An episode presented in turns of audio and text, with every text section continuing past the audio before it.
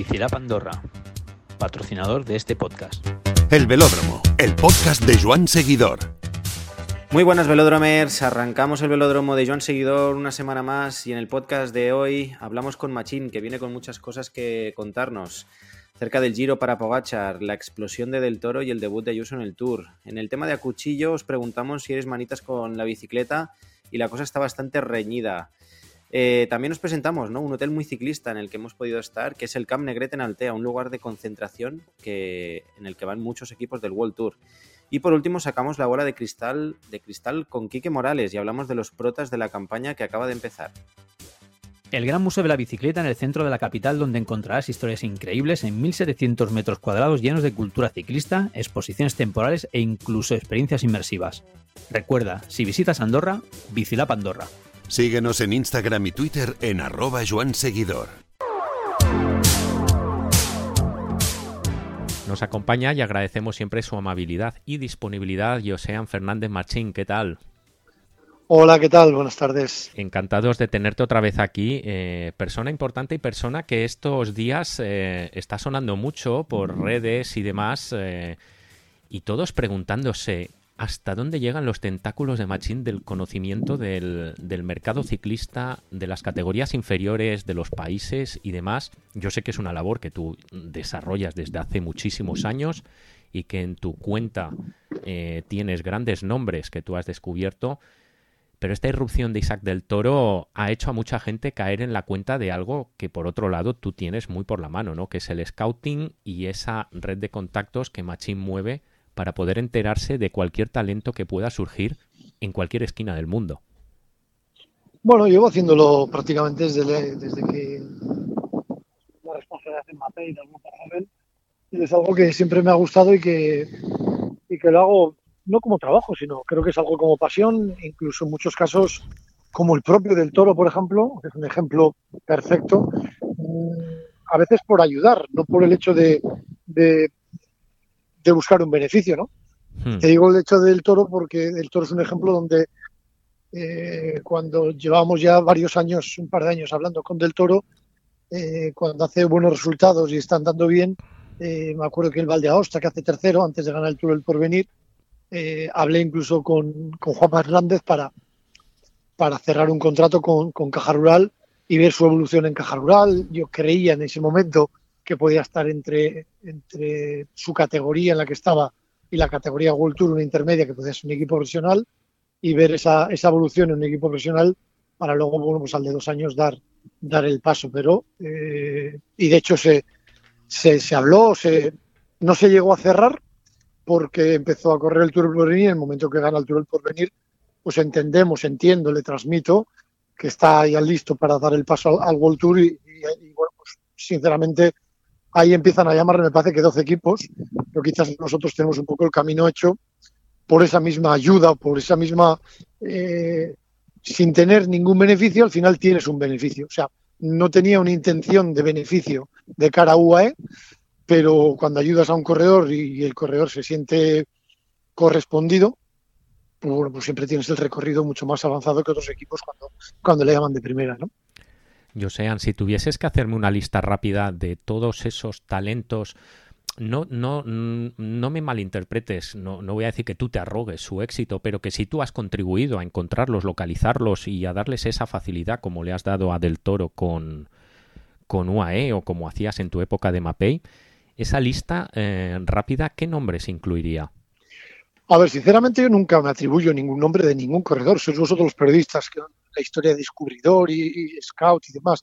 Yo me he dedicado al scout y, y he sido profesional del scout en, en, Quick Step tres años y me siento orgulloso eh, no del hecho de los triunfos de los corredores. Yo siempre digo que me siento mucho más satisfecho. Mira, te voy a decir una cosa que posiblemente te sorprenda. Más que el hecho de ganar un tour o, de ganar carreras, yo me siento casi más satisfecho, más orgulloso cuando en Saunier Duval, por ejemplo, cuando paso a Mapei, eh, de 21 corredores, eh, son 19 profesionales y ayudas a 19 corredores a, subir a profesionales o te sientes partícipe de, conseguir eso, ¿no? Este acuerdo de desarrollo que ganó el campeonato de España y pasó directamente a la 11, el resto de corredores haces lo posible con tu gestión, con tus llamadas, con tus compromisos, con tu, confía en mí, que es un corredor válido, a, sentirte partícipe de, de, una de las cosas más importantes que, que vive un ciclista, ¿no? Que es su primer contrato profesional. Yo creo que el sentirte partícipe de, de conseguir eh, sueños es lo más bonito que puedes tener en el ciclismo. El ciclismo se nutre mucho de sueños, como tú bien dices, de ilusiones. No es el deporte ni de lejos mejor pagado, pero sin embargo ofrece muchos intangibles y entre ellos es esa llamada de primer contrato profesional, ¿no? Eso yo creo que hace inmensamente feliz a la persona que hace que recibe esa llamada.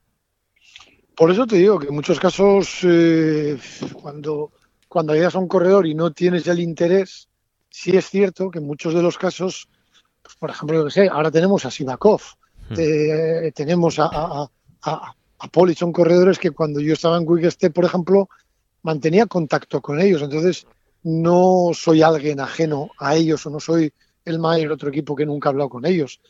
Eh, siempre mantienes ese contacto, siempre mantienes esa, esa amistad y ser eh, valedor en muchos casos, pues, pues bueno, para, para tener posiblemente un puntito más, como te he dicho, con Del Toro. Igual con Del Toro son dos puntitos, pero con el resto sigues manteniendo ese, esa, conexión, pero no solo es de esos, ¿no? O sea, te estoy diciendo corredores que están en otros equipos o que han estado con nosotros. No sé, sin ir muy lejos, este año han estado corredores con nosotros, pero el año pasado Dar Rafferty o, Luke Lamperty estaban con nosotros en, la concentración y ahora han pasado a Education First y a Sudal. Hmm. Son corredores importantes que, lo difícil hemos contratado tres corredores jóvenes como es Del Toro, Morgado o, Jan Christen. Lo difícil es, de todos los corredores que creo que son importantes, es hacer una selección solo de tres porque, porque solo tienes tres espacios, ¿no? Hmm. Pero ese contacto... Y a veces incluso... Sí.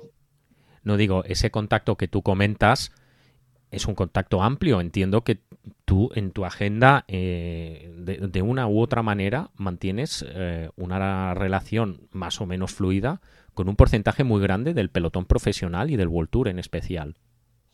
Sí, la verdad es que sí, tengo una, conexión con los corredores, un contacto con los corredores. Cuando empecé de Scout posiblemente era un 80% que, que les contactaba y un 20% me contactaban. Ahora te puedo decir que es... Al revés. no al revés, pero dejémoslo en 50-50, ¿no? Eh, donde muchos corredores eh, incluso a veces te piden la opinión para, bueno, pues para, para un manager, para, para, un equipo, que nada tiene que ver contigo, que nada tiene que ver con, con tu equipo, con tu gestión. Simplemente eh, te piden un consejo por, posiblemente por, por, esa conexión o por ese contacto o por esa conversación que tenemos a veces a menudo. Em, si te pidiese un día y hora en que te sonó el nombre de Isaac del Toro eh, en un móvil, en una crónica, eh, de una llamada, ¿cuál sería? No, sería, además te lo digo perfectamente, sin ningún problema. Estando con los hermanos Rodríguez en el, Mundial de, Leuven, hmm. eh, me, mm, me hablaron de Isaac del Toro, que era un corredor que tenía mucho motor, pero casualidad, Isaac del Toro me escribió él a mí y me pidió un email para, ver qué opinaba de ciertos números que él tenía, a ver si consideraba que podían ser números importantes o estaban en que no sabía dónde podía estar. Entonces, era un poco una repetición. Isaac del Toro se puso en contacto conmigo eh, por las redes sociales, eh, me pidió mi email y me dio sus datos fisiológicos y justo en ese periodo, al de tres meses o cuatro meses, no me acuerdo, estuve tomando un café en, me acuerdo, en, en, la parte de la UCI del Mundial de Leuven con los hermanos Rodríguez del Monex.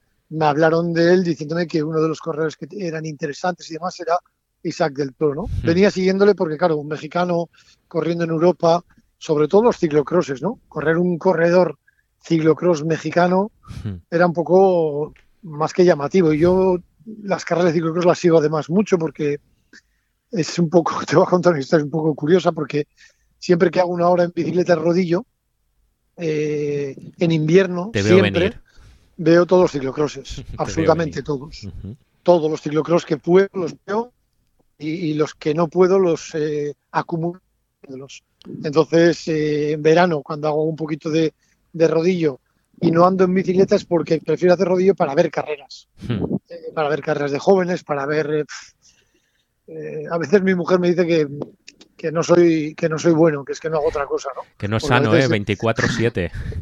Y a veces, por ejemplo, despierta y, estoy viendo en el iPad, pues yo qué sé, es una carrera en Estados Unidos o una carrera en, en Australia y me dice, uff, otra vez, ¿no? Como diciendo, no me jodas, no puedes ver Netflix o otra cosa. Entonces, bueno, pues es algo que, que me gusta y no, no, veo las horas, ni, ni, ni, las acumulo, ni, ni veo sino todo lo contrario, veo como estoy trabajando en algo que me gusta.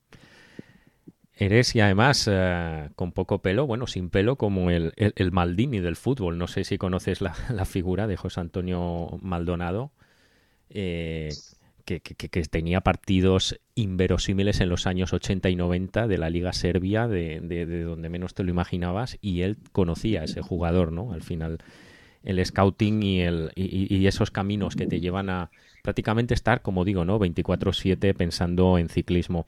Hablando del 24, Josean, eh, hay tres incorporaciones por las que te querría preguntar. La primera es Igor Arrieta. Sí. A ver, Igor es un corredor que, mira, hemos cogido dos corredores prácticamente, o cuatro mejor dicho, de dos perfiles, dos y dos. Necesitamos para equilibrarle el equipo y para ampliar, digamos, el, balance deportivo o, tener un balance deportivo que yo considero idóneo en la posición de la plantilla, necesitamos un corredor como Nils Polit, donde fuese un corredor para las clásicas y un corredor para el plano y un corredor que, que puede hacerlo bien en crono, pero también si hace falta tirar del carro, eh, pueda tirar como el mejor, eh, que las clásicas nos dé esa seguridad. Y eh, en esa primera línea hemos elegido Nils Polit. En la segunda línea, mm, que puede tener una experiencia profesional y que puede tener ese, ese, ese mismo, digamos, recorrido, ese mismo perfil de corredor, el, es Baroncini.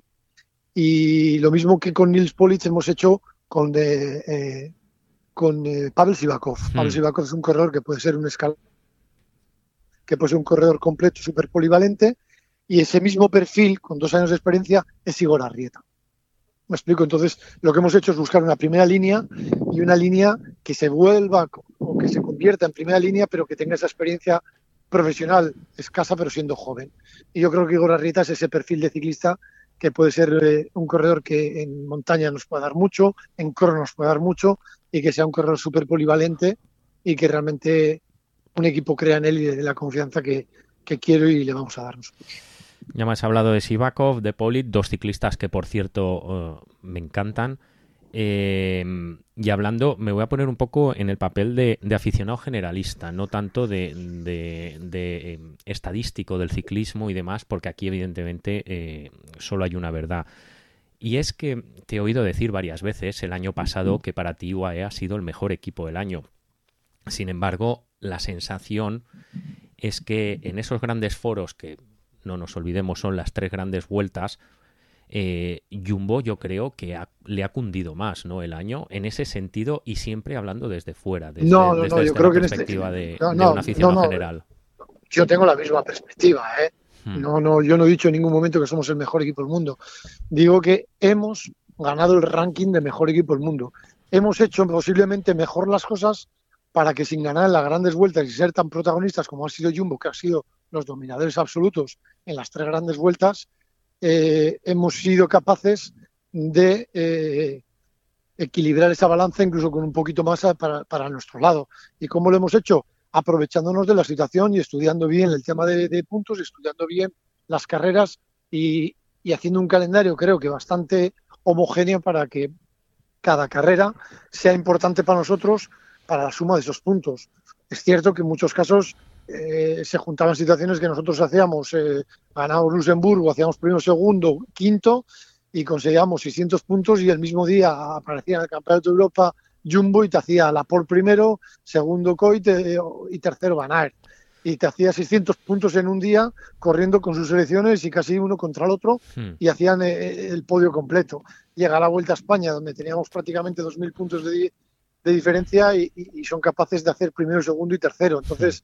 Eh, en las grandes vueltas no es una percepción, es una realidad. Jumbo ha sido superior a nosotros.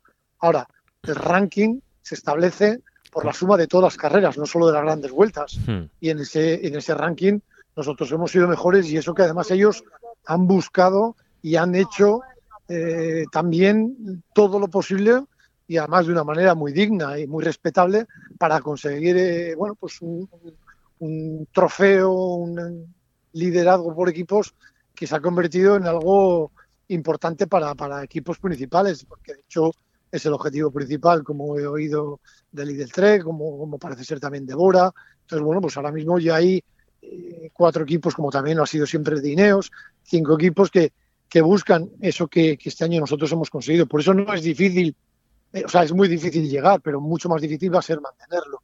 Pero bueno, son circunstancias que, que cada uno intentamos hacerlo y nosotros hemos hecho este año, pues posiblemente ese cómputo general de todas las carreras, incluyendo las grandes vueltas, eh, mejor, pero las grandes vueltas infinitamente han sido superiores y no hay, no hay ningún punto, ni, ni yo he dicho nunca que hmm. somos el mejor equipo del mundo, sino que hemos ganado el ranking al mejor equipo del mundo por la media de todas esas carreras, no solo las tres grandes. El equipo no para de reforzarse, fichar mm, muy buenos corredores, eh, Polis Ibaco, Figura de para, para este año, entre otros. 30 eh, corredores, temporada amplísima. ¿Está cerca, es, este Jumbo todo lo que busca Machín o le gustaría saber si pudiera añadir alguna otra cosa más? A ver, lo que quiero para UAE Team o, la expectativa que tengo para UAE Team evidentemente Perdona, Josean, Josean, creo que he dicho Jumbo, ¿no? Sí, has dicho Disculpa, no, no, me por eso, Disculpa, he, dicho UAE, lo, sí, sí, Un lapsus. A ver, lo que, lo que busco para UAE realmente es el equilibrio perfecto.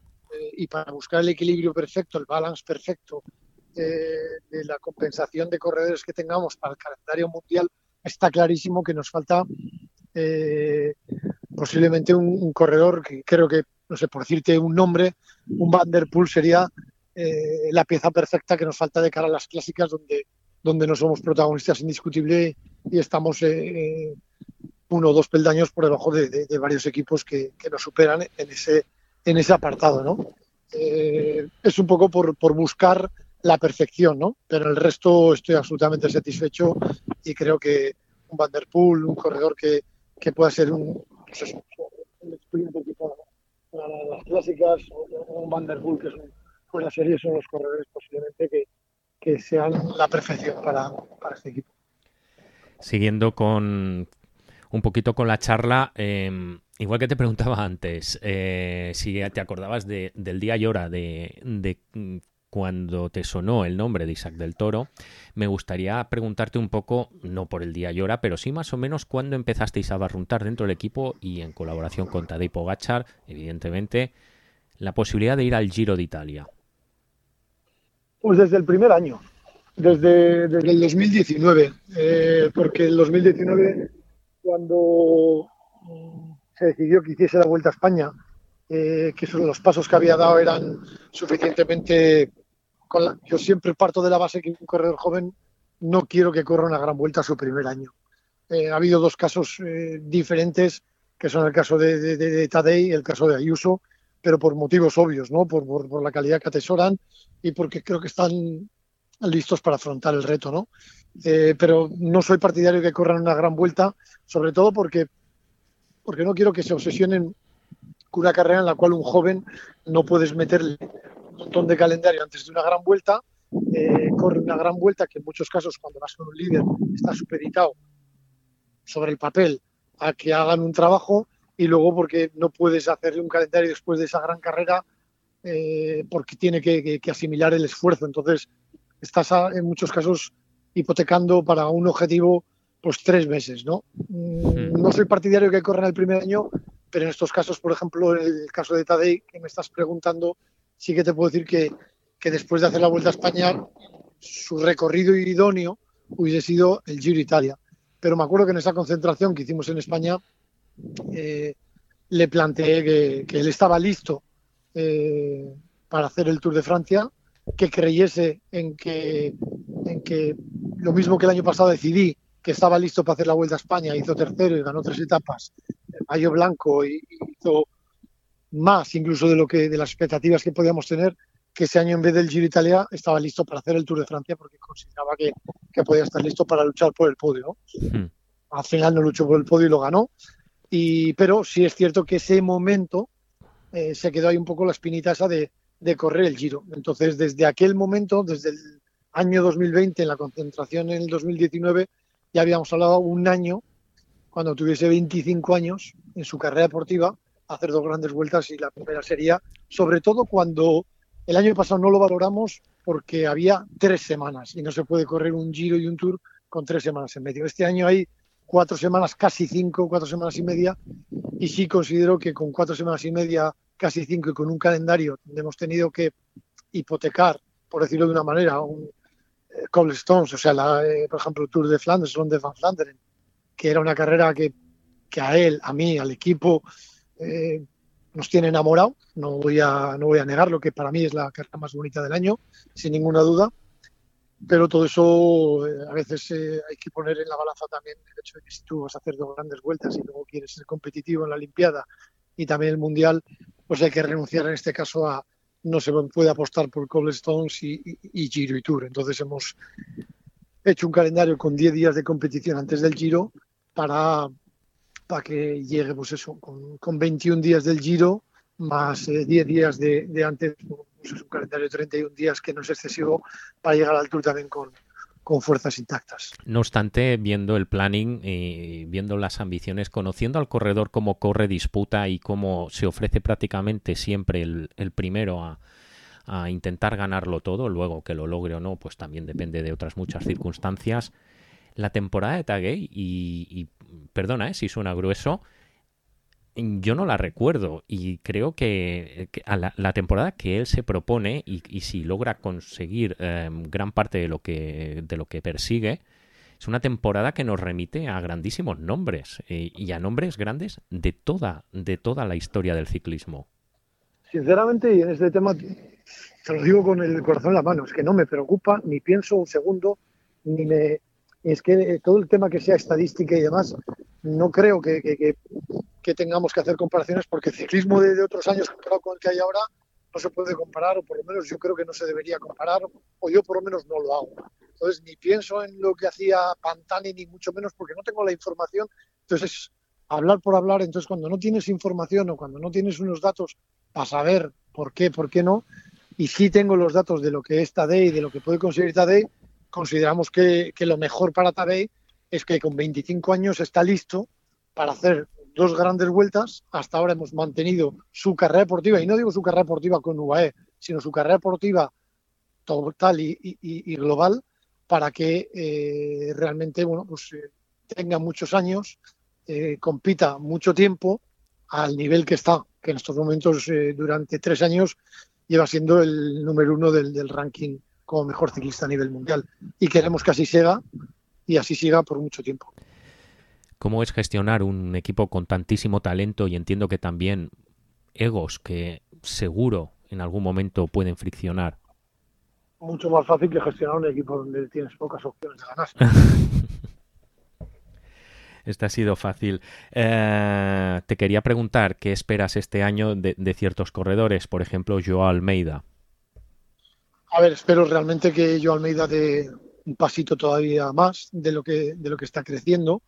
Eh, espero que, que yo este año consiga ser un pelín más puncher, que es lo que siempre ha sido. Hmm. Eh, se ha convertido posiblemente en mucho más escalador que lo que nos había demostrado, porque anteriormente, en sus primeros años en las etapas de montaña, sufría en los puertos de montaña, eh, se defendía y ahora ya es un corredor escalador, es un corredor que, que puede incluso atacar eh, incluso a ritmo, a ritmo de escalador, entonces se ha convertido en un eh, que gana en montaña o un escalador que, que, hace grandísimas cronos, como lo quieras definir.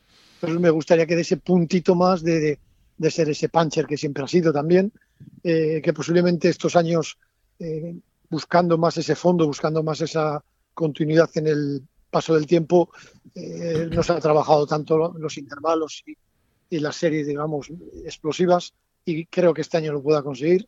Creo que, que en Algarve puede dar ya un, un pequeño um, demostración de, de, de, que puede ir incrementando ese, ese nivel y creo que, que, va a ser muy, muy, muy importante para nosotros porque es un corredor eh, que va a ser muy importante también de cara al Tour de Francia. Juan Ayuso, Bueno, pues lo que todos sabemos de Juan Ayuso, yo creo que es un corredor que tan ambicioso, tan, killer, que, quiere ganar absolutamente todo. Me ha pedido correr el Tour de Francia y obviamente a un correr su calidad no se le puede decir que no, siempre diciéndole y dejándole claro que el líder del Tour de Francia está de Pogachar.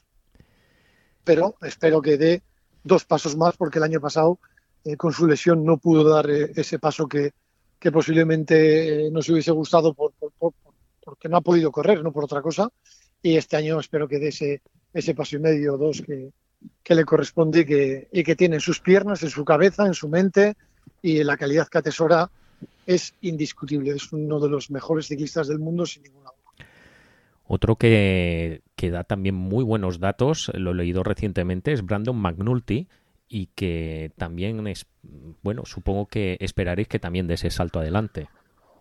Sí, no tengo ninguna duda que Brandon es un corredor que, le tengo mucho cariño porque, porque es el típico corredor como, como muchos otros, pues como que le dices hoy tienes que fuego para un compañero y, saca fuego, y tienes que intentar ganar y gana, hoy tienes que intentar atacar y ataca, eh, tienes que ir a por etapas en vez de por la general y, perfecto. O sea, es un corredor que realmente eh, quiero que no, que no asuma ninguna presión ni ninguna necesidad de, se ha crecido con, con Tadej Pogacar y cuando iba segundo tercero en el Giro Italia tuvo un mal día y no pudo pelear el Giro, eh, no quería que, que, sufriese otro, eh, otra situación similar y que apuntase a, carreras de una semana, a carreras de un día. Y este año quiero que haga lo mismo a principio de año y que se centre luego para, para hacerlo mejor en la Vuelta a España. Adam Yates. Pues parecido a lo que, lo que ha hecho este año. Eh, no hemos cambiado, no hemos variado, lo que ha ido bien no quiero cambiarlo. Esto es como los coches, cuando, hmm. cuando no te dan problemas no los llevas al taller. Pues con Adam no quiero cambiar realmente mucho porque lo ha hecho, ha rozado a la perfección, por no decir que, ha sido perfecto, porque la perfección siempre no existe, ¿no? Pero si no llegase por la caída en Cataluña, estoy convencido que, que hubiese estado con Roglic y con, y con Renko peleando de tú a tú eh, la Vuelta a Cataluña, sin ninguna duda, y, espero que, lo haga francamente bien porque, porque es un corredor espectacular, como persona, como compañero y como deportista, un crack. Jay Wine, un ciclista al que todos le auguramos eh, mejor suerte de la que al final acaba teniendo en las carreras. Un corredor que sí, que las caídas y la mala suerte está frenando un poco un, te digo que es un corredor que para mí tiene una gran vuelta en sus piernas, sin ninguna duda. Ciclista que, está llamado a ser eh, uno de los corredores que, sorprendan cada, año y espero que este año lo haga.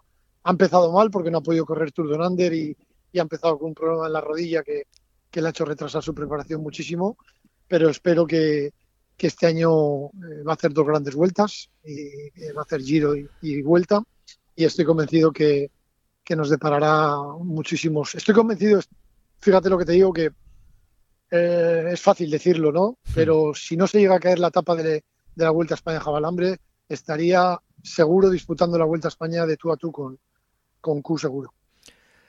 Y un ciclista que tenemos mucho cariño, que tuvimos hace una semana en el podcast, eh, Mar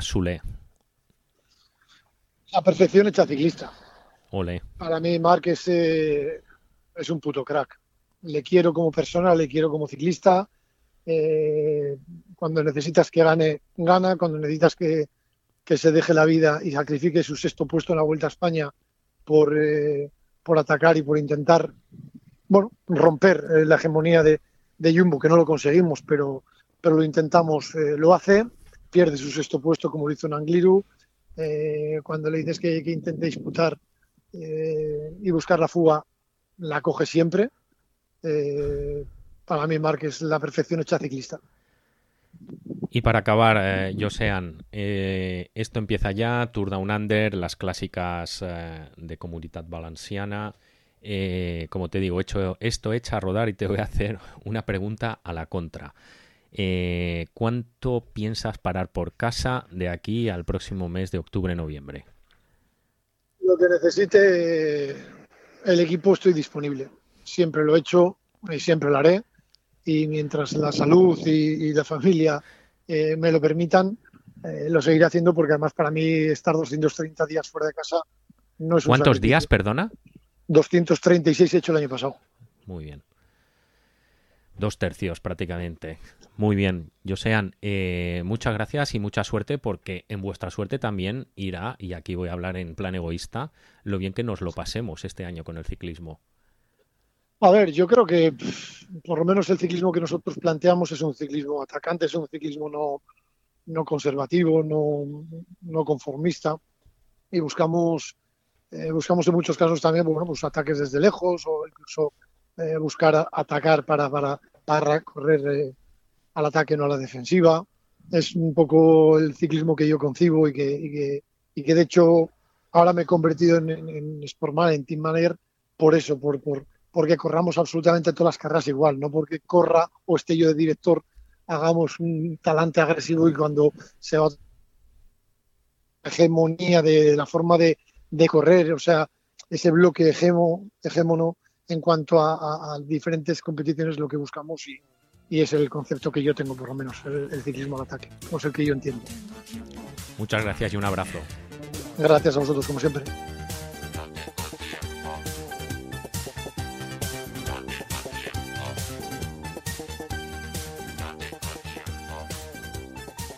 Bueno, y ahora hablamos en a cuchillo sobre la pregunta que os lanzamos eh, esta semana y era si es manitas con la bicicleta. Eh, no sé, Tony y Iván, ¿qué tal vais de manitas?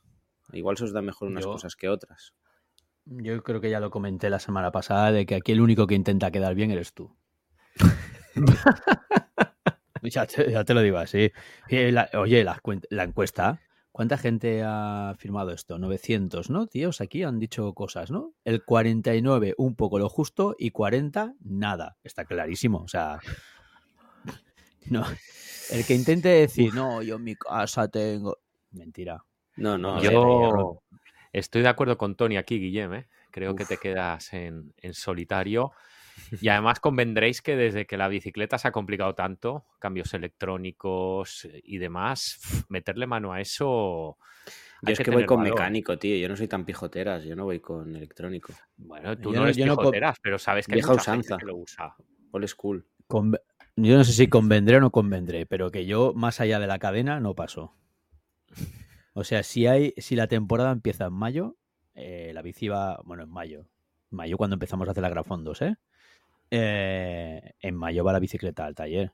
Y le digo al No, chaval, déjamelo eso, el taller déjamelo viene- eso como, lo- el taller como viene a los chorros casa. del oro. Sí, claro, taller es viene que Tony tiene como, como Whitney Houston, el guardaespaldas. Oye, es, es- con la escúchame, bicicleta. eso, eso que pasó con la bici, ya lo hemos hablado, ¿eh? No, no te De repitas. aquí- el chaval- desde aquí el quiero dar- este se repite mucho. Sí, quiero dar las quiero gracias mi a- a mecánico tu que a las amigo Da- 11 de la noche me Dani. llevó la rueda. Sí, sí, Dani, llámame.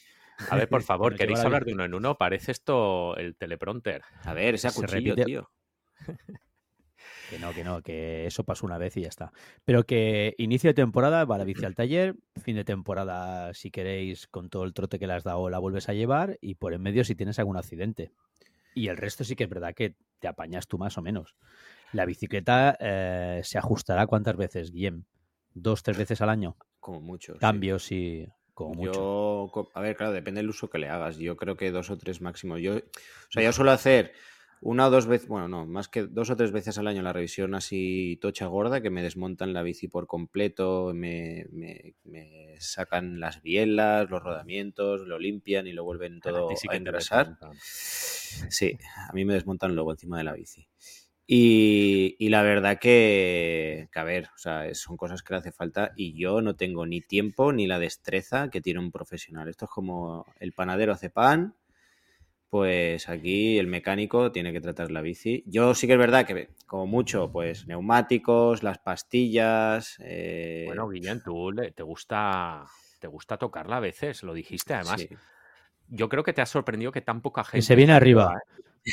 Se viene arriba, se viene arriba. Sí, no, sí que es verdad que, o sea, eh, porque, a ver, también porque tengo bastantes amigos que, pues, que tienen su, su garaje y tienen, pues, sus pequeñas herramientas, ¿no? Para acabar de ajustar la bicicleta. Sí que es verdad que lo que suele dar más el coñazo, y eso creo que estamos todos a- a- al son, es el cambio.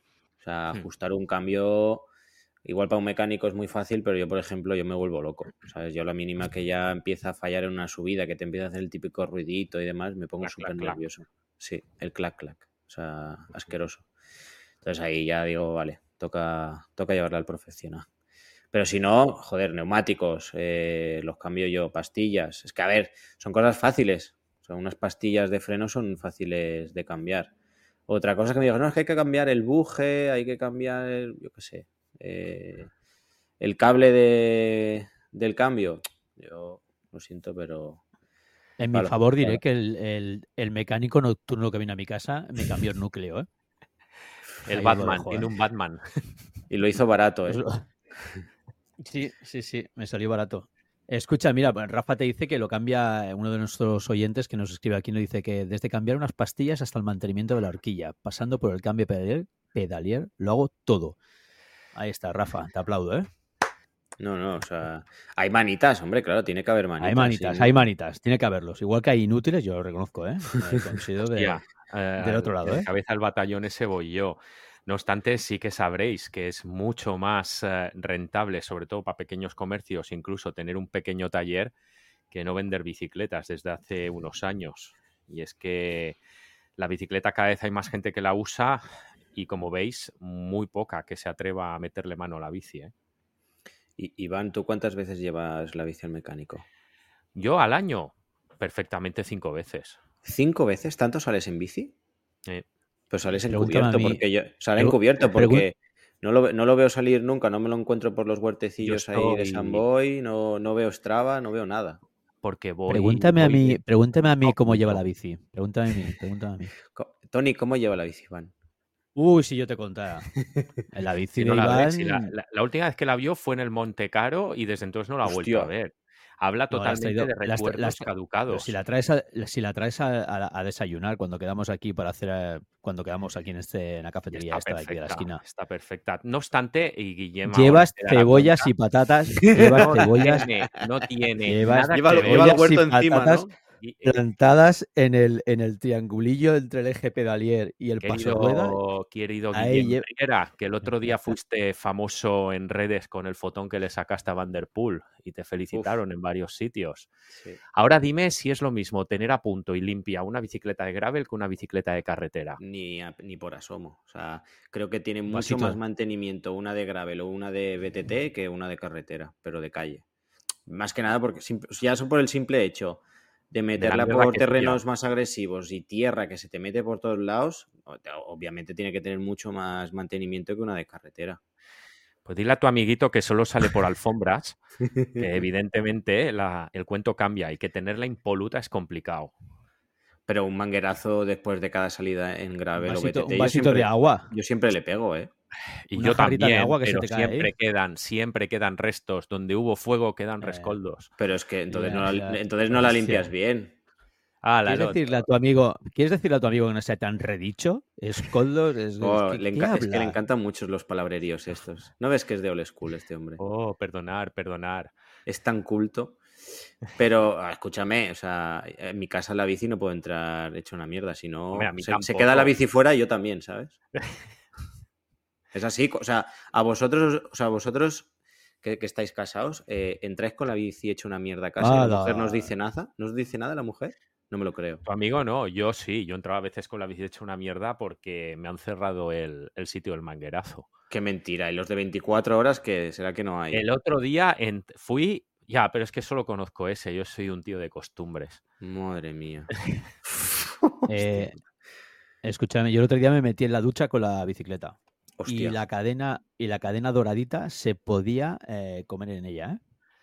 ¿Sabéis que tengo la cadena de eh, color? Por favor, Ojo que eh, aquí. los que nos estáis escuchando, ¿cuánta gente habéis metido la bici en la ducha para lavarla? O sea, Esto en Ilustres Ignorantes eh, merecería un pie, de, un pie de página, ¿eh? Me Pues ducho con la bicicleta, ojo, ¿eh? Tengo la pero- foto. Si alguien me la pide, la tengo la foto, ¿eh? Oh, pero la Dios. tengo escúchame, metida. pero Le he dado, le he dado con disolvente. Uf, Que por cierto, que sepáis que la bañera queda bien si le dais con disolvente y luego desengrasante. No quedan restos, ¿eh? Ah, mira, Está justo iba a preguntar eso, ¿eh? Aquí. No, hay que, hay, que, hay que dejar luego el asunto limpio, que entonces Claro, sí que claro, o te matan. sea, ca- claro, claro, claro. Hostia. La caja de cambios. Uf, o sea que Y tienes el, ba- eres- el balneario de la bicicleta en casa, ¿eh? Lo, lo tengo montado en casa. Sí, O sea, cuando el se va balneario- Le de haces, la haces masa- masajitos también. ¿Sabéis ese hotel que estuvimos? ¿Cómo se llama el hotel que estuvimos en Tortosa? SB Hoteles. Ah, en sí. SB Hoteles, Uf. los tíos tienen unas, unas eh, jaulas para que dejes tu bici, tus botas, tu casco, todo. Pero es que luego aparte tienen como, como un enrecholado negro. Tiene una habitación negra enrecholada, la que es de, de mecánico de los años 70, Hmm. donde los tíos tienen la bomba, eh, la pistola de agua. Pues algo así me estoy montando en casa. Ya os lo enseñaré en los avances próximos. Ahora- o sea, has, has ma- has metido a los niños en un zulo, ¿no? Y has aprovechado esa habitación para. Solo me falta que vaya con ficha al agua. Hostia. Hostia puta. Esto ya roza el nivel de enfermedad, ¿eh? Tal cual. La bici, cual. la bici de carretera, la de gravel no lo sé, pero la bici de carretera se nota quién va en bicicleta. O sea, quién es más ciclista y quién más. Uf, a ver qué va a decir, ¿eh? Uf. Sí, Ojo, tengo que tener ojo, mucho cuidado con A meter ver, Ojo, a ver. Terreno pantanoso. ¿Tenéis pitos? ¿Tenéis pitos aquí en la, en la radio esta? ¿Cómo funciona esto? O sea, Hay que Está meter una que- caja de, de efectos sonoros al. sabes que la cadena bien. puede estar de dos formas. Puede ir engrasada e ir rodando tranquilamente o ver, o ver saltitos, ver cuadraditos, pegotones. Pues, pues así no se puede ir por carretera. Yo O como sea, si al final la bici, so- la bici solo te la ven por detrás. Guillén, eso es, es así. Uf, el de carretera, Hostia. sí, es así. O sea que siempre vas chupando Entonces al final rueda. ves. Se nota que está quemado, ¿eh? Con esos amigos que a los cinco minutos Va No, chupando no, no, rueda, ¿eh? Por lo que Ah, veo. tienen que parar o ayudar, o uh, Hostia, aquí- le, le hemos aquí dado la vuelta pongo a la un pito. tortilla, ¿eh? Pongo un pito. Oye, no me des la vuelta, tío. Eso, eso es mentira, ¿eh? Mira, he salido, te has pues mira, delatado, he salido has con, delatado tú mismo, ¿eh? Con el Batman que vosotros decís, que salí este fin de semana, que sepáis que iba justito este fin de semana y además ¿Sí? pinchó. Yo no sé si fue la excusa, Uf. pinchamos nada más empezar las cuestas y dijo, ya nos damos la vuelta, ¿no? Se, se pi- se puso una O sea que el. Batman no va tan bien, ¿eh? No está en forma. Ostras, No, no está en forma. Lo repasarlo. tengo, lo tengo en horas bajas. Y que sepáis otra cosa, he empezado a hacer dieta ya, ¿eh? Hostia. He salido de la gripe A y me estoy poniendo finito Ah, ya, o sea, ¿eh? yo cuando os dije que empecé la dieta, uh, y ahora que empiezas tú, no pero, pasa nada, pero- ¿no? pero la dieta es para, para, para, para, para un momento. A ver, a ver. Shh. Escucha una cosa, cuando cenamos en el hotel, que estabas a dieta, ¿cuántos postres te zampastes? Pero era fruta. Ah, venga, venga, venga. que nos- va. Nos, estamos yendo. Ya está, está bien. es- ha abierto el cajón de mierda ya, ¿eh? Nos estamos yendo. A ver, me comí naranjita, plátano, sí que es verdad que luego cayó un, ¿Y el helado? un, un heladito, sí, sí, sí. Sí, Ya sí. está. A ver, este Bueno, es el recovery. ver, cambiamos- escúchame, he, he per- he perdido ya cuatro kilos y medio, not bad. En un mes y Se medio está se- muy bien, ¿no? No, se le ve fuerte, se le ve fuerte. No, por se, la le ve hermoso, sí. se le ve hermoso, ¿no? Como dicen las abuelas, ¿eh, cabrón? Tiene agarraderas. el de ¿eh? el vas rey- con él en la moto tiene agarraderas. Se te ve recio. Oye, una, una cosa. eh, Parece la, la publica- Champions League. La última, ahora que estábamos hablando de nutrición y todas estas cosas, el, cuarto macronutriente, que lo he leído en una revista que se llama El Diario del, del- Dia- Diario del Triatlón, se llama. Uh, nos van a vetar, ¿eh? No, hombre, no, no he dicho nada, estoy, ah, estoy haciéndole ¿Habéis hecho comentario de la noticia que ha puesto. Yo, eh, el triatlón se duatlón, Tony. compone, el triatlón se compone de tres disciplinas, ¿no? Sí. Pues la tercera, yo no sé cómo se entra en ella. Soy, soy como el Gorotex. La tercera será la primera. De las tres, solo hago dos. La tercera es el Gorotex mío. O sea, me repele. Me acerco y el agua se abre, como Moisés. Uf, No hay forma. problemas. No puedo, no puedo. Bueno, eh, mm, preguntita para la semana que viene, ¿no? Venga, que ha empezado ya el show. Ha empezado, ha empezado el show y desde aquí os vamos a hacer la preguntita ya para la semana que viene. Eh, yo creo que aquí, no sé por qué, pero yo a Iván lo veo más de clásicas y a Tony igual de vueltas, ¿no? La pregunta es la siguiente. ¿Eres más de clásicas o de vueltas? Y no nos vamos a mojar, lo diremos la semana que viene. Uf, a ver la gente está- que pues se me está calentando el morro ya a mí, ¿eh? Bueno, pues eh, Llevo a lanzarme. Vale, Yo solo sí. diré que de, un oñ- de unos años aquí he cambiado. Ahí lo dejo. Ha cambiado de acera, ojo. Pues Oye, bueno, yo no te estoy diciendo nada malo. Cómo os gusta, ¿eh? Bueno, eh, familia, eh, os dejaremos esta preguntita por redes sociales, así que os esperamos, Esperamos vuestras contestaciones y desvelaremos nuestro posicionamiento.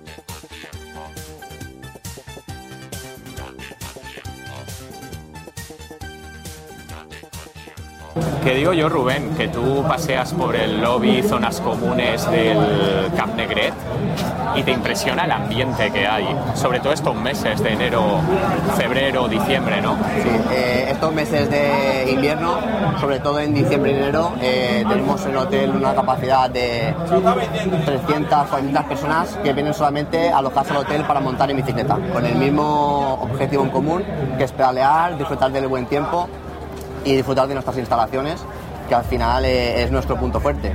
Eh, nos gusta siempre adaptarnos al ciclista y que no sea al revés, que el ciclista tenga que adaptarse a un hotel. Por eso es la principal diferenciación del resto de, de hoteles. Y lo que bien comentas, el, el, el ambiente que se respira, eh, el ciclismo profesional, eh, pasearte pasearte por el hotel, por el lobby y ver caras conocidas que luego ves en la En la televisión. tele, eso es, es que además estás desayunando y alrededor tuyo hay gente que estás viendo que se está cuidando, que, tiene, que está trabajando con el planning, con, con el método, con la idea de luego salir en bicicleta. Eh, ese ambiente, nosotros nos hemos movido por bastantes sitios, eh, Euskadi, Gran Canaria, Mallorca, Girona, Andorra.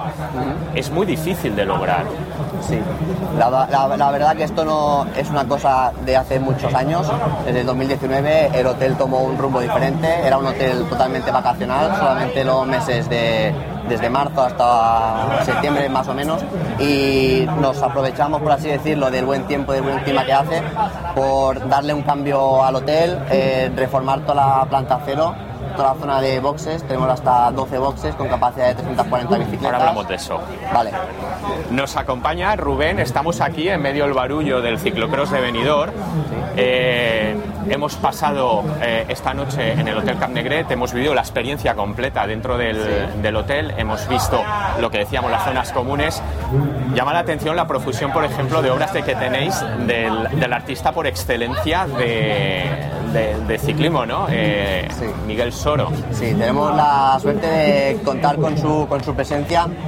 Muchas veces viene al hotel a hacer eh, pintura en directo, que eso también llama mucho la atención al cliente aficionado ciclista que no pertenece a un equipo. Y ya te digo, lo que tú comentas, en todas las zonas comunes eh, nos, nos deja sus obras para exponer de ciclistas míticos del, del ciclismo, de históricos como Eddie Merckx, como Luis Ocaña. Hay un Ocaña sacando Ocaña. chepa muy guapo. Sí, sí, sí. Muy guapo. Sí, sí, a, a mí me gusta mucho también un Cancelara Sí. que, que tenemos en la planta 3 y nada, sí tenemos una suerte. Ahí está, el arte eh, subiendo por, eh, por el hotel. Tenéis a Soro aquí en el stand de Benidorm haciendo una exhibición en directo, pintando a Tom. Pitcock. Vemos un Van Der Poel, vemos un Van den Broek, eh, vemos un Felipe. Con lo cual eh, le tenemos eh, es, es integrado, ¿no? Es muy difícil, ¿no? Combinar arte y ciclismo y plasmarlo en un hotel. Sí, sí, al, al final, eh, desde el principio, como te comentaba, cuando el hotel decidió dar un cambio y, y explotar el segmento cic- ciclista, desde el primer momento él nos acompañó, nos aportó sus obras, su, su calidad y también eso ayuda a que se respira ese ambiente ciclista que tanto nos caracteriza. es un diferencial que marca un poco las intenciones de Hotel Camp Negre, como tú decías, desde el 19, justo antes de la pandemia, la gran reforma que, emprendisteis. Eh, resúmeme un poquito cómo Camp Negret eh, se acopla al ciclista y no el ciclista se tiene que acoplar al hotel. Eso es. Eh, pues empezando eh, por el restaurante. Para mí lo que más me gusta es el punto fuerte que el hotel tiene, su comida. ¿Vale?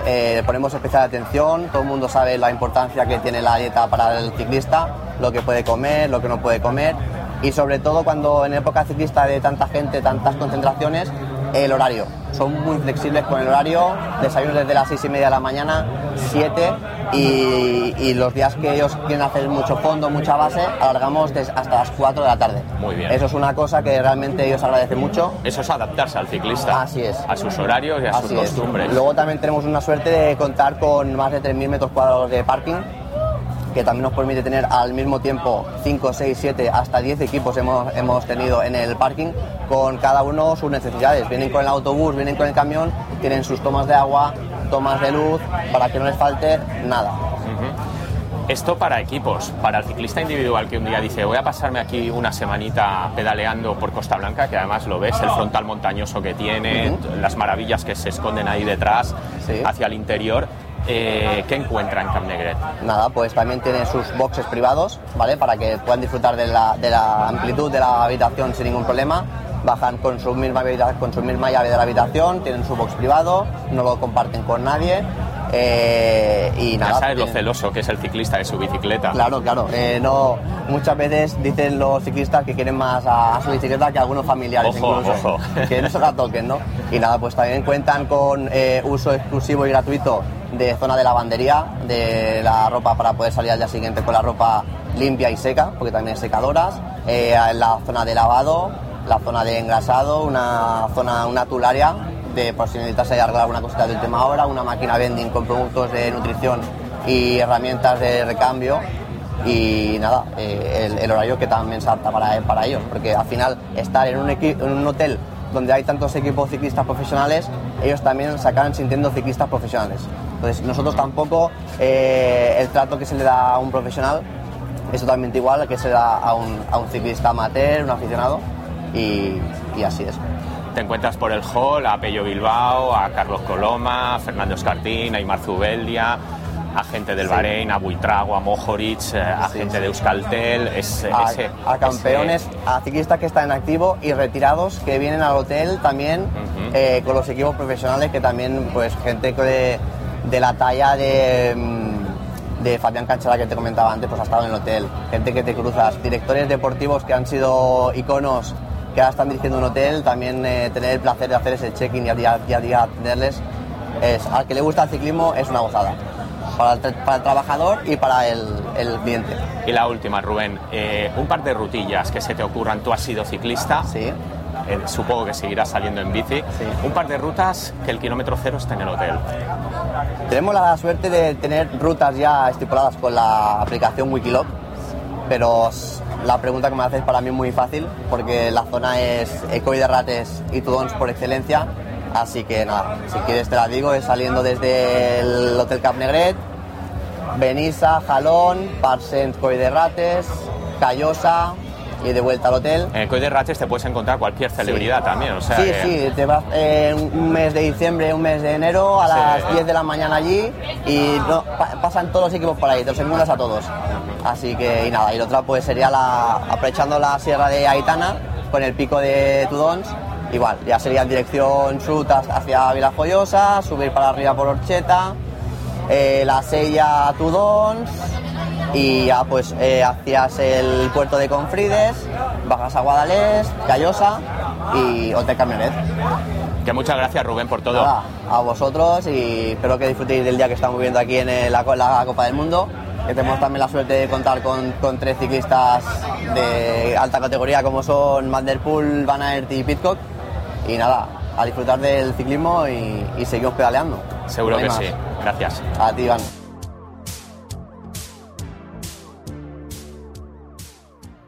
Tenemos a nuestro hombre desde Ámsterdam, Quique, eh, con frío, con algo de nieve. ¿Qué tal estás? ¿Cómo prueba el año? Pues bien, la verdad que he empezado en Alicante con muchas ganas de bicicleta y ahora estoy aquí con las mismas ganas, pero con, nieve y, más rodando en casa. Ahora en Alicante tienes el mejor ciclocross y no cerca de Ámsterdam, ¿eh? Sí, sí, sí, sí. Ahora desde luego todo el Sarao está más en el, en el sureste peninsular que aquí.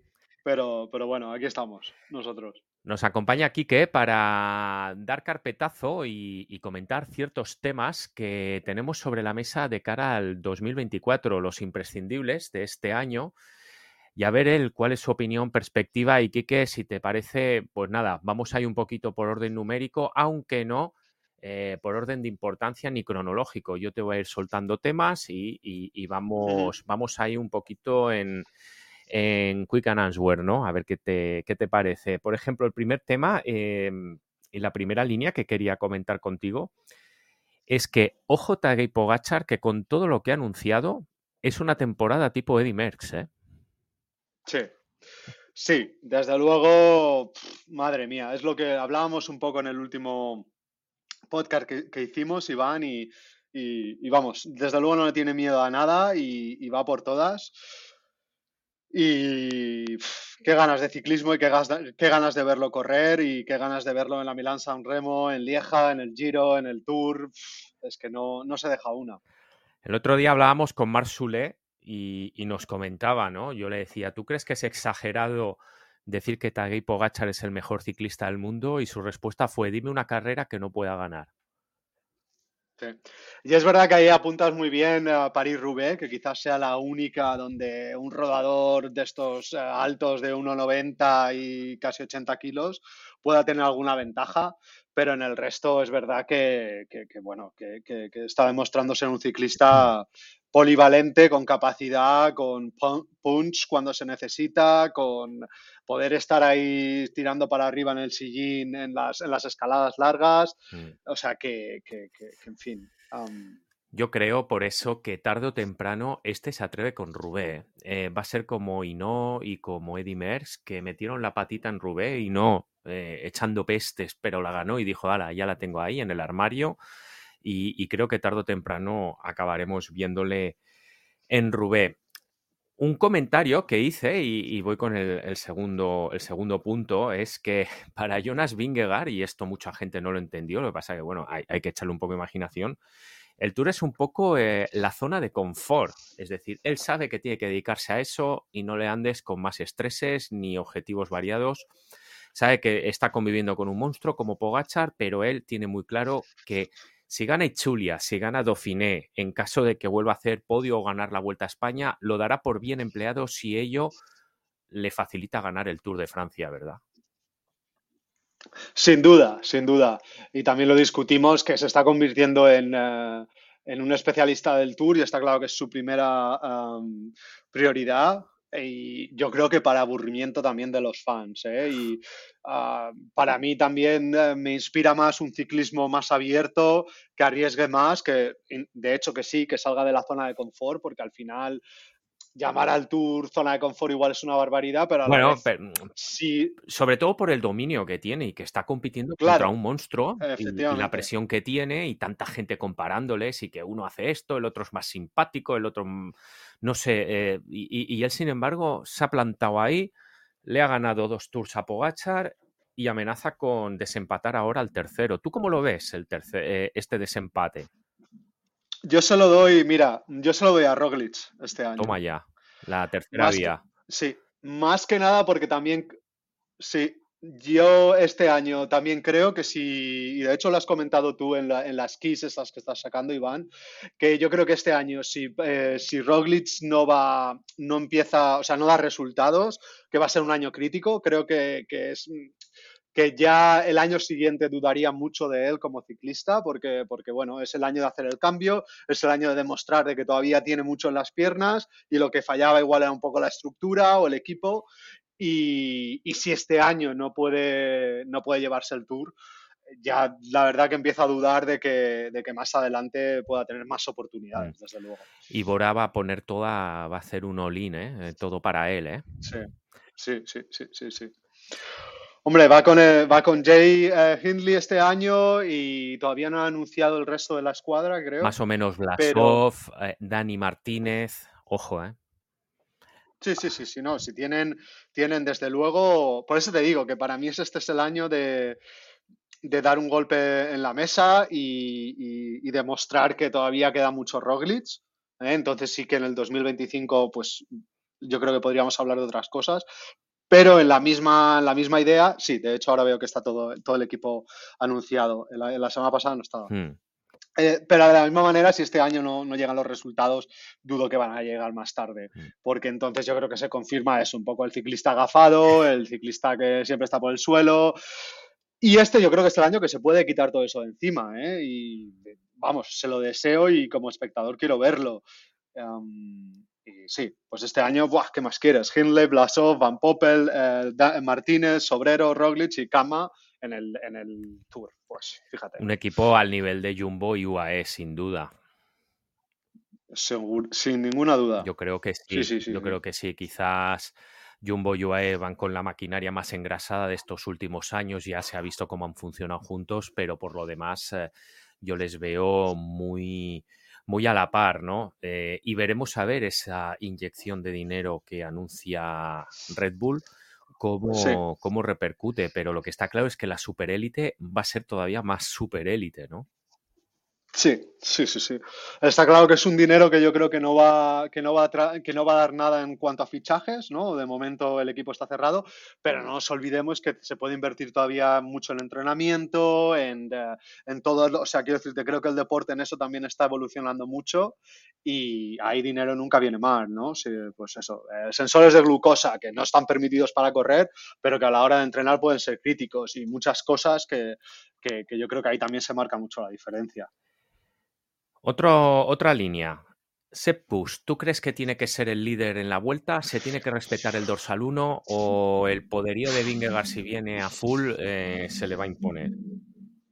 Hombre, como cree, creo que se tiene que respetar. Ahora no creo que lo vayan a respetar porque es un equipo claramente meritocrático y eso significa que sí, él ganó el año pasado, pero que el líder es el líder y el que se está llevando lo que para ellos claramente es la carrera más importante, que es el Tour, es eh, em, la otra espada y yo creo que, que por desgracia no, no vamos a ver una apuesta total por Kus, como no la vimos el año pasado tampoco. Hmm. O sea, sobre el papel se decía todo, todo eran palabras, palabras cordiales y, y halagos, pero luego, bueno, ya vimos lo que vimos. Ojo, ojo, por eso, Quique, que, que el liderato de Sepp Kuss eh, al final llegó hasta Madrid y hubo un momento en que pendía de un hilo, ¿eh? Sí, sí, sí. De hecho, tú lo dices muy bien en el artículo que escribiste sobre, con sobre Landa, ¿no? Que, que, o sea, que, no hay ninguna duda como, como líder de Secus, ¿no? Y como ciclista, yo creo que a todos nos, nos apasiona, pero luego vimos lo que vimos y al final el que le dijo más o menos, o sea, el que vas a perder la vuelta eres tú, fue Landa y el mm. que le dijo, yo te echo una mano, pero vamos, eh, creo que tenemos que trabajar juntos. Y, así lo, lo, salvaron. Hay un amigo en mí, le tenía que haber dicho Mikel Landa. Claro, claro, claro. En momento. Wood no que soy tu mejor amigo. Van Aert. Eh, le va a cundir este cambio de ciclocross, le va a cundir este cambio de calendario, ya va a volar solo, no va a estar superditado a Vingegaard, que yo creo que era una de las cosas, bueno, creo que no le perjudicaba trabajar para Vingegaard, mucha gente lo achacaba a eso. Em, va a tener ese clic y va a empezar a, meter eh, números en el contador, por ejemplo, de monumentos, que es donde todos esperamos que acabe explotando. Sí, yo lo mismo que te he dicho con Roglic. Es que además creo que como este año no se, por ser claros, ¿eh? como no se lleve París-Roubaix y Tour de Flandes, pues el año que viene puedo hacer un grupo de WhatsApp con Roglic y quejarse de la vida. Porque, porque creo que es el año, o sea, fíjate con quién va a París-Roubaix y al Tour de Flandes. ¿eh? Se va con Laporte, Van Barle, Benoit y Jorgensen si teniendo carta blanca del equipo y llevando esa gente que va a trabajar para ti ojo, y siendo un corredor. Ojo, eh. Van Barle ha ganado Rubé. Tú ves a Van Barle trabajando. Yo, yo, es que los veo líderes a la par, ¿eh? Hombre, ya, pero yo creo que. A ver, me parece un ciclista excepcional Van Barle, pero es que yo creo que este es el año que tiene que ser el año de, de Van Aert, mm. y, que si no, y que si no lo rentabilizan como corredor también en el Visma Lisa Bike, ¿cuándo lo van a hacer? ¿no? Y creo que es el año que yo personalmente, si va, si va a la dirección de, deportiva, sí que diría, oye, Van Barle, tú ya tienes una. Ya vamos a apostar este año por Banar, pero Banar le diría, este año como no, no empieces a dar resultados, pero resultados además claros, o sea, de, hacer un carrerón, de llevártelo sin ninguna duda y de poner a la afición de pie. Pues no sé qué va a pasar en el 2025. O sea, que es otro ciclista que yo lo pongo en, en un año totalmente de inflexión. De que mm, no entiendo lo del Giro, igual es algo que tú me puedes explicar, Iván, pero no entiendo qué, va a hacer en el Giro. Yo creo que en el Giro, Van Aert va, va a incrementar el palmarés. Yo creo que si corre sin presión, corre sin una sombra como la de Van Der Poel, que todos sabemos que este o no Van Der Poel, Van Aert cambia mucho la forma de competir, es un tío que te puede ganar 3-4 etapas fácil. En la general yo no le veo. Y bueno, eh, el Giro yo creo que una vez Pogachar ha dicho que, que va, ha puesto el listón a años luz del resto. Yo creo que el otro día, lo comentamos en otro podcast, eh, no hay carrera con un favorito tan claro y tan unánime como este año en el Giro de Italia con Pogachar. Sin duda. De hecho, vamos, yo mi predicción es que se lo lleva a él. se lo doy el, giro a, a, Pogachar. Sin duda. Entonces, pues eso, con Van es el año de, demostrar y es un año de inflexión total y es un año de, de, que lo próximo que comentemos sea eso. Vaya corredorazo, lo que todos pensábamos que podía ser ha sido y, bueno, sí, y, eso, un, un, paso adelante. Y Renko en el Tour, ¿cómo lo ves? Uy, ahí, a mí es que Renko le va a faltar, ¿eh? Y cada vez que lo veo con los grandes, le, va a faltar. Yo mm. creo que a Renko en el Tour, de hecho, me sorprendería que hiciera alguna actuación destacable y creo que lo que vamos a ver es lo que ya hemos visto, al resto del equipo quedándose atrás, ayudándole cuando, cuando pete en las subidas y yo creo que ahí también se va a dar cuenta de que es un gran ciclista, pero que igual no es un ciclista para, el Tour. Yo creo que es más un ciclista eh, para hacer lo que hizo en la Vuelta a España, que además nos entretiene y, va, que, va a dejar recuerdo. Y el tío hace marca al final.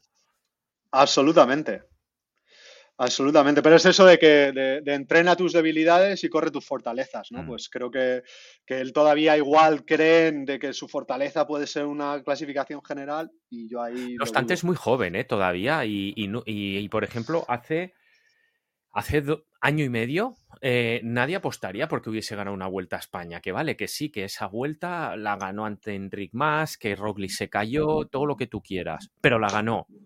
Y el Tour de Francia también pueden ocurrir imponderables. Eh, puede tener un mal día Pogachar, se puede caer Vingegaard. Al final, como yo siempre digo, ¿no? Si dos tíos tan inesperados como Carlos Sastre y Cadel Evans ganaron el Tour, ¿quién? yo creo que eso da fe a mucha gente. Sí, lo que pasa es que para mí todavía de incluso desastre a Renko hay, hay un trecho. Mm. O sea, no lo sé, pero ya te digo, a mí siempre es que tampoco es un ciclista que me inspire mucho. Ya, ya, ya me ha quedado sé que Tiene potencial. sé que tiene potencial, pero en fin, me sorprendería. Por el contrario, Landa. Ah, sí, conectado con Renko te iba a preguntar por Landa y, y yo creo que está. Ojo Landa, ¿eh? Ojo Landa. Además, es uno que a mí sí que me levanta del sillón, para mí es ciclismo y, bueno, lo intenta, a veces no puede, pero, pero sí que, por ejemplo, en una situación, eso, lo que tú dices, en un imponderable, sí que vería más a Landa, porque de hecho lo hemos visto en la vuelta, lo que hablábamos de Sepp ¿no? Al final que estaba ayer a Landa. Y desde luego no estaba ahí por ir sobrado, estaba ahí porque, porque vamos, no, no baja cuando tiene, en fin, corre muy bien, lee bien la carrera y está y donde puede estar, está versus eh, Renko que si tiene suerte está ahí, pero hay veces que le toca estar, eh, digamos eso también, y no está porque, porque hace tres puertos que ya no le dan las, piernas. Vamos, que ya se, ha, se, inmolado, sí. Yo, uh, Landa, em, además lo ha dicho, ¿eh? no pierde la ilusión de ganar una grande y en la vuelta él va, va por todas otra vez. Sí. Sí, sí, es lo que me parece encomiable, que que sigue creyendo en el ciclismo. Que vamos, y para mí eso es lo que es Landa. O sea, es eh, el ciclista enamorado del ciclismo. Y solo lo compararía, de hecho, con Pogachar en ese sentido, ¿no? Que, que, de verdad que ves que corren por amor al ciclismo y que todo lo demás es secundario, terciario. Y, y que si Pogachar tuviera muchísimo menos talento, es que fíjate, creo que si Pogachar tuviera muchísimo menos talento sería un Landa. Hmm. Al final, es, así. un quiero, un quiero y no siempre puedo. ¿Eh? Pero eso es la vida. Lo que pasa es que sí que es verdad que Mikel Landa eh, ha hecho sus mejores carreras cuando iba, entre comillas, sin presión, de segundo y, con un líder muy marcado, ¿no? Eh, él estuvo a punto de subir al podio, recordarás, cuando en el último tour que gana Froome, estuvo a uno o dos segundos de subir al podio y el tío tenía para tirar de Froome, para reventarle los grupos a Froome y luego para llegar prácticamente a rueda de Froome. O sea que era, era una bestialidad en ese sentido. Y, yo comparo mucho esta situación que tiene hoy Landa con la que tuvo en aquel entonces. Lo que pasa es que, claro, estamos hablando de siete años más también. o sea, esto también... es ahí lo que, eh, ¿Cómo van a gestionar en el UAE tanto Gallo en el Tour? Está claro que Pogachar tiene que ser el, líder indiscutible, pero Pogachar llegará también con un giro en las piernas. Está Ayuso, está Almeida. Eh, esto parece el Pepe madrileño. sin duda, sin duda, sí, sí. A ver qué, a ver qué hacen, resuelven. Yo creo que Pogacar nos va a dar un tour muy bonito, pero de hecho yo lo que veo y lo que leo en el calendario de Pogachar y en un poco cómo lo está gestionando, que de hecho es un ciclista que ha superado el tour. O sea, que creo que mientras en Vingegaard todavía vemos una obsesión absoluta por el tour y en su equipo, eh, Pogacar se ha dado cuenta que el ciclismo es algo más grande. Entonces yo sí que creo que podemos ver, y por eso creo que nos va a dar un tour precioso, ¿eh? porque podemos ver un tour donde, donde de repente, por lo que has dicho tú, que Almeida, que de repente pues sí, pues Pogachar trabaje para él sin ningún problema. Hmm. O sea, y de repente empezamos, veamos un movimiento de piezas que digamos, ostras, qué maravilla y qué capacidad de, de apostar por la carrera y no por un corredor todo el rato, hmm. ¿no? Que, que, por ejemplo, es lo que no vimos en la vuelta. ¿no? Al final no se apostaba por una carrera, ni, se, empezaba, se apostaban por corredores por encima de la carrera. O hmm. sea, en fin, eh, locura.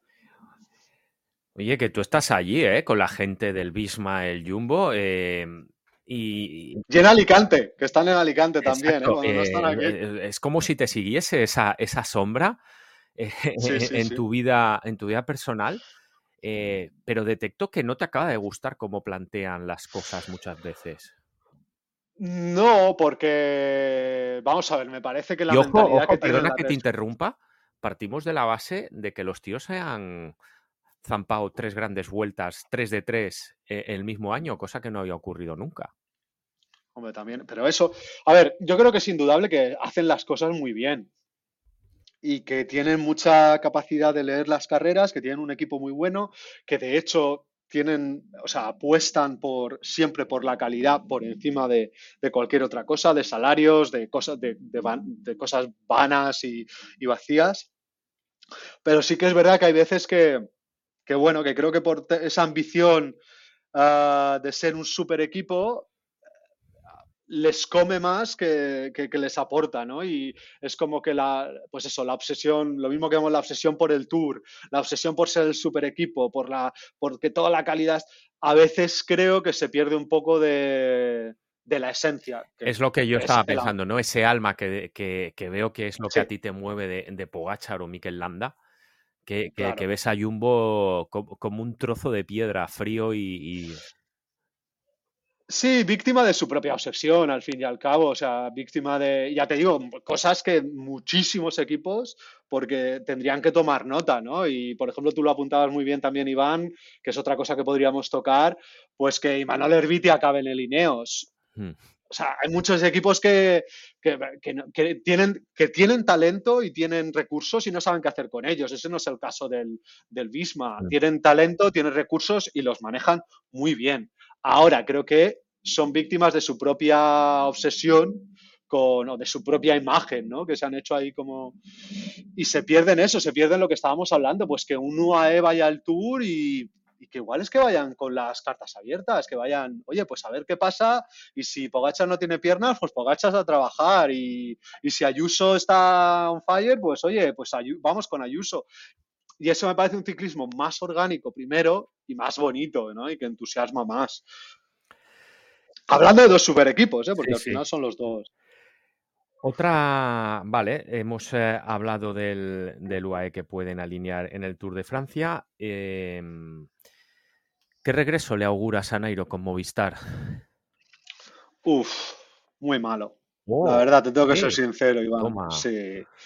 Yo creo que, o sea, y le deseo bien ¿eh? a Nairo, o sea, pero es un movimiento que no entiendo, es un movimiento que me parece innecesario. Yo creo que es un movimiento a la desesperada, una huida hacia adelante, que los dos se necesitan y donde dije digo. Ya, pero, pero Iván, creo que en la vida y sobre todo en lo profesional, que a veces hay que, hay que entender que cuando ya se dijo algo, se dijo y que había unas razones y hay que mirar hacia adelante. Segundas partes, ¿no? Ah, segundas partes y si quieres, mira, en contraste, pues eso, que se te vaya un Imanol Herbiti y que vuelvas a traer a Landas, como, hombre, no, hombre, no, pero si lo, ah, perdona, a Nairo. ojalá hubiera sido Landa, se me ha ahí creo que ha sido un lapsus revelator, pero no, pues eh, para mí lo resumen todo, ¿no? Es como, en vez, de, en vez de haber hecho una segunda etapa en el equipo con, con, con un Imanol Herbiti, que yo creo que todo el mundo se quita la, gorra cuando pasa y que, que, es otro ejemplo de ciclismo grande, ¿no? O sea, con mayúsculas. Y que vuelvas a traer a un Nairo, que además admitas que haya habido errores con todo el tema de la, es como, es que no es necesario, no creo que le ayude a Nairo tampoco, no sé qué le tendrán las piernas, vas a estar todo el rato luchando con una sombra que está ahí, en un equipo que no tiene, que para mí no se le ve dirección clara y esto tampoco ayuda, ¿no? Mm. O sea, es como, pues eso, es lo que... Ya me gustaría haber dicho otra cosa, ¿no? Porque al final es el equipo que, está cerca de casa. Solo, solo ver la gente que se va y los que renuevan o se quedan o llegan, eh, ya marca la dirección. Un tío que ha intentado implantar una nueva filosofía como Pachi Vila. Efectivamente. Albora. Eh, ha vuelto. una persona eh, crítica, como bien hemos visto, crítica, con, reflexiva, que aporta al grupo, que podrá caer mejor o peor, porque mira que al pobre le atizan bien en redes sociales, como Carlos Verona, se ha ido al Lidl. El, tema de Imanol Herbiti, al final todos los movimientos apuntan en la misma dirección, ¿no? Y se queda, por ejemplo, con todo respeto, José Joaquín Rojas, ¿no? Vieja guardia, conexión con, esos, entre comillas, vicios eh, del equipo. Por cierto, hablando de Movistar, han hecho, se han movido en el mercado, han fichado lo que han podido, les han dejado. ¿Hay algún ciclista de Movistar eh, que te haga tilín este año? A mí personalmente yo creo que tiene que ser el año en el que Oyer Lazcano eh, del salto definitivo y le den esa rienda suelta. Otra cosa es que, eso sea efectivo, ¿no? Pero no sé si a ti hay alguien que te hace tilín en el equipo. Hombre, yo soy un gran fan de David Formolo. Mm. Es un ciclista que me gusta mucho y yo creo que ha sido la única sorpresa positiva para mí en el Movistar, ¿no? Ver que lo hayan fichado a mí es un ciclista que siempre lo he visto trabajar muy bien, sin espavientos, con una cabeza clara, con un ciclismo inspirador. Y, ah, no lo puedo decir mejor que lo has dicho tú, Iván. O sea, los que se van y los que se quedan, pues resume un poco un equipo que, bueno, que no sé, la verdad que no, sé a dónde va y no tengo ninguna pista, porque efectivamente Carlos Verona, eh, pero incluso el Jorgensen, ¿eh? O sea, creo que, creo que Jorgensen va a ser un ejemplo de lo que yo decía antes, de talento y recursos que tenían en casa que no han sabido usar. No, y además Jorgensen... ha sido, perdona que te interrumpa, crítico, bueno, e, en, cierto modo, hizo unas declaraciones que al equipo no lo dejaban bien, luego él las matizó. De hecho, de tener que pagarse concentraciones de su propio bolsillo y de hacer ciertas cosas que a él... Em, bueno, pues delató que la relación no era idílica, desde luego. Sí, sí, y me consta porque, porque tengo contacto medio directo con, con Jorgensen, que él las hizo con la mejor intención, ¿eh? que fue un poco como, el año ha ido bien, pero es que he invertido muchísimo en mí mismo, que era lo único que quería decir, ¿eh? que no, mm. no quería en absoluto, y de hecho él se sentía querido, ¿eh? porque, porque por ese contacto que tengo con, su núcleo más cercano, me decía, no, no, él en Movistar se sentía querido y se sentía apoyado y respaldado. Pero sí que es verdad que al final estamos todos por lo que estamos, ¿no? Y que lo que hablábamos del, del Bismal y Sabai, que al final, pues bueno, si quieres dar un paso adelante, si quieres una estructura más profesional, con una visión clara, que sabe gestionar y potenciar los recursos, que sabe pues. Lo que, lo, que tú dices, ¿no? Que hay ciclistas que incluso aceptan cobrar menos yendo al, al Bisma Lisa Bike, ¿no? Eso, eso es algo que ha trascendido también. Eh, vamos a ir acabando, si quieres. Eh, ciclistas españoles para este año. Eh, te preguntaba por Movistar, ¿alguno en el que tengas ahí los, los huevos en el cesto apostando por él? Sí, lo hablamos en el, en el podcast anterior. Al final, Carlos Rodríguez es un ciclista, por ejemplo, que me gusta mucho y que creo que creo que nos va a sorprender. Daría para un podcast entero, ¿no? ¿Qué pasa al final con el ciclismo español y por qué al final, teniendo, siendo un sitio donde, pues eso, donde en Alicante están todos los equipos entrenando en invierno, luego cuando miramos a la cantera y cuando miramos a, primeras espadas son casi anécdotas o casos extraordinarios, mm. ¿no? De que, que, por, ejemplo, los, por ejemplo, los holandeses, ¿no? O sea, que quiere decirte la cantidad que al final tiene que ver con la cultura, con los, la estructura que tienen para que tú seas, vivas en Ámsterdam y puedas llegar como eh, Runeberg eh, pues a la Lula. Eh, o sea, hay que decirte, y ahí, pues eso. Eh, creo que es algo que habría que, analizar en, en profundidad. Sí que quiero mencionar, además de, los españoles, Iván, eh, yo creo que este año hay que tener un ojo puesto en Sian Out the Brooks mm. y Arnaud de Lee, yo creo que también es. Uh, no, no tienes mal, no tienes mal gusto, la verdad. Eh, de ciclistas españoles, todos están ahí mirando a Ayuso y Carlos, pero no, no veo que, por ejemplo, em, estamos con Raúl García Pierna, con Arrieta, con incluso también Adrià, que ha fichado por el Bora. Estos ciclistas tienen que acabar dando un, paso adelante. Sí, sí, la verdad que ahí yo creo que Iván, que tú tienes una visión más, más clara y más cercana al ciclismo de, la península. Y, y, la verdad, pues mira, seguiré a los que acabas de nombrar porque, porque creo que ahí tú también tienes, eh, tienes buen ojo. Y sí, tendrán que dar un paso adelante. Ya veremos lo que, lo que pasa, cómo se dan y, y resultados. Eh, un par más, tres, pero rápidas si quieres. ¿Te molan los Juegos Olímpicos? Eh, es decir, hay mucha gente que no los prestigia, que dice ah, la carrera en línea de los Juegos Olímpicos, cinco por selección o incluso menos, eh, es una carrera esto, pero yo, sinceramente, a, mí la carrera de los Juegos Olímpicos siempre ha dejado auténticos carrerones. La última de Río, la de Londres, el ataque vino Kuro Faurán, el oro de Samu Sánchez. A mí me parece un carrerón y súper singular, ¿no? Yo no soy muy fan, la verdad. O sea, entiendo que puede dar buenas carreras, pero sí que es verdad que al final el formato olímpico casi que como que no me encaja con el, ciclismo de carretera que nos gusta tanto. Sí que lo veo más un poco en la pista o por supuesto en otros deportes, pero al final es la motivación que les dé a los deportistas y, y el apoyo que tengan de los, de los equipos y de las federaciones. Y sí que se pueden dar carrerones. Yo creo que, mira, este último de, Richard Carapaz haciéndose con el oro. A mí, a mí me pareció, es que me parecen además muy original, muy complicadas de controlar. Recuerdo la de Londres, que fue, que parecía que los ingleses, joder, fíjate con qué equipo iban, iban con, con Wiggins, recién ganado el Tour, con Froome, con Cavendish, incluso también creo que estaba David Millar, que fue un poquito, entre comillas, esa carrera en la que se le perdonó todos los males que había cometido anteriormente con Ian eh, con Stannard.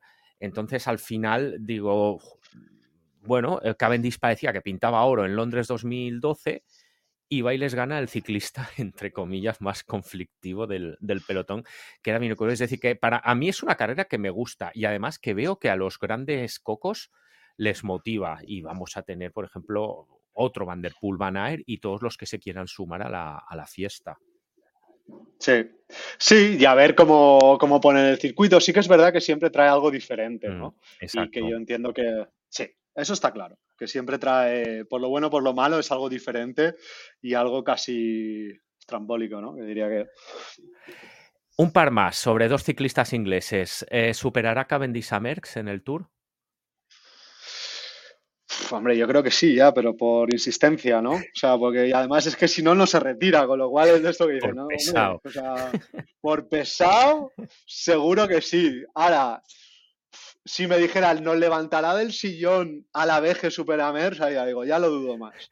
Yo soy de la opinión de que los récords están para batirlos y, ya está. Y que al final. Pues mira. Es lo, es lo que queda. Y la última, ah, un ciclista que me encanta, porque además es impredecible. Le meten en el Big Free del ciclocross y pobrecito a veces le cuesta nadar contra corriente, que es Pitcock. Pitcock cada año nos da un, gran día. Al Due el año pasado la Estrade. Eh, venga, tírate a la piscina. ¿Cuál va a ser el gran día de Pitcock en el, en el 24? ¿En qué carrera? Pues la verdad que no lo sé si va a ir, ¿eh? Va a ir a. Pero mira, le daría en una Milan San Remo, algo así raro que dijera, ¿qué? ¿Qué? ¿Cómo? En Pero que es un poco lo que. Sí, pero que es un poco lo que nos pasó también en Strade Bianche el año pasado, ¿no? Que era como, ¿qué? Pitco, y de repente, ostras, Pitco, ostras, ostras, ostras, ostras, pum, se la lleva. Sí, sí. Pues yo creo que puede pasar algo así, que de repente, pues lo que pasó con Mojoric también, ¿no? Un descenso que dice, madre mía, madre Se mía, mata. madre mía. Se mata, se mata, no se mata, no se mata y pum. Y llega. Es increíble lo que pone esta gente en juego, no somos ni conscientes. Nosotros Sí. que a, a la No. menor dificultad ya echamos freno y, y- y nos lo tomamos con calma, como por otro lado tiene que ser que tenemos otras cosas en la vida. Claro, hombre. Quique, que ha sido un placer. Muchas gracias por, por rellenar este cuadernillo de, de impresiones y anotaciones. E igual, ojo, que te pasamos factura en octubre, ¿eh? a ver qué, Venga, a ver, a ver, a ver dónde nos quedamos. A ver, a ver qué ha pasado. Oye, no me quiero ir sin eh, un- dar un nombre femenino, por, por no dejarlo de lado, y es Lotte Kopecky. Mi apuesta está para el Tour este año. Oh, sí, también. Sí, sí, sí, sí. Yo creo que a, la, a, Demi le, a Demi le va a decir, mira, creo que ya, que ya está bien y vengo por todas. Me han dicho, la han visto por ahí, me han dicho que está súper fina, que así que puede llevar Está fina y acaba de ganar eh, carreras en el europeo de pista. O sea que. Es que esa sí que inspira. Muy bien. y no le tiene miedo a nada. Muy bien. Bueno, muchísimas gracias, ¿eh? un abrazo. Que vaya todo bien y, y hablamos pronto. Bueno, Velodromers, hasta aquí el podcast de hoy. Ya habéis visto que los cuchillos siguen volando por ahí entre Tony y Iván. Los dejaremos ahí también. Eh, recordaros, la pregunta para la semana que viene. También alguno hace Diana en ti, ¿eh? O Uf. sea que Mira, ¿ves? Oye, está haciendo el cierre. ¿Querés que entremos los tres a despedirnos? Es, es una falsa despedida esto. Aquí, aquí hay un a cuchillo Ah, ¿hacemos falso de 2.0, ¿eh? despedida? Me ha gustado esto. Hostia. Dani, llámame, llámame. que quiero hablar de- del arreglo mecánico a las 11 de la noche, por favor. Desde aquí estamos abiertos a nuevas colaboraciones con, con sitios para limpiar bicis, ¿vale? Sobre todo para Iván. Eh, nada, eh, Hostia, familia. los de, espera, perdona, los de Uf. Nadie sabe nada están patrocinados por una. Querían estar, querían estar patrocinados por una empresa de, de cacahuetes o de frutos secos. Podríamos buscar nosotros algún Hostia. tren de lavado de bicicletas, Uf, Eso ojo, eh. Car wash, car wash. por ejemplo. Eh, Ahí lo, de- ahí lo dejo. No, no- no te dejamos despedirte hoy. No, venga, va. Quiere ir. Eh, nada, familia, recordaros eh, la pregunta que os dejaremos por redes sociales, si sois más de grandes vueltas o de clásicas, ¿vale? Dejarnos vuestros votos en redes sociales y la semana que viene desvelaremos los resultados. Así que nada, a disfrutar de la semana y muchos vatios. Síguenos en Instagram y Twitter en arroba Joan Seguidor.